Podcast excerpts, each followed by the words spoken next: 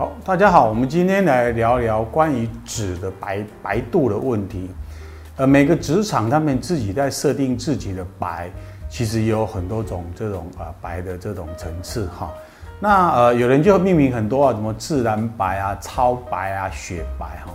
那其实那个各厂商他自己命名的白，但是大概我们知道，呃，白大概有偏比较几种，可能性一个是比较说我们像偏黄一点点的白。好，或者是说像我们银印纸有的比较属于啊偏蓝一点点的白哈，那大概会有这两个啊偏啊偏偏蓝偏黄之间的这种呃白度的一种这种呃变换哦。那至于白度这样东西，在我们做一些彩色影印的时候，或者彩色印刷的时候，其实有一些啊蛮重要的一个啊可以啊觉醒。如果说你啊整个要让它对比。看得清晰，或者说我们讲外面那种蓝天白云啊这种啊高彩的图案的话，也许你要用比较偏蓝一点点白，它的图案的写真度是当然会比较对比一点点哦，因因为白的啊因素产生它啊彩图的相对性稍微啊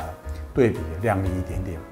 可能有人喜欢做一些比较温润一点点，像那种杂志纸啊，你长期要阅读啊，或是一些比较。像啊，服装行路啊，或者一些它比较温润文化性的东西，他希望它那个白度不要对比那么大，